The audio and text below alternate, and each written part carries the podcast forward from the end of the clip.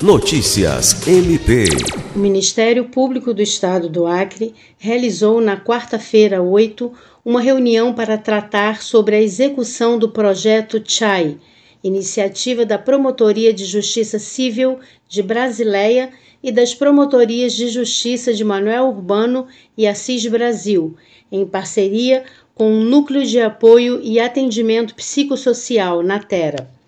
O projeto visa fortalecer a capacidade de execução das políticas públicas de proteção e defesa dos direitos fundamentais da população indígena do Acre, por meio de um conjunto articulado de ações e iniciativas dentro da atribuição do MP acreano, visando conferir maior resolutividade à ação ministerial na temática indígena.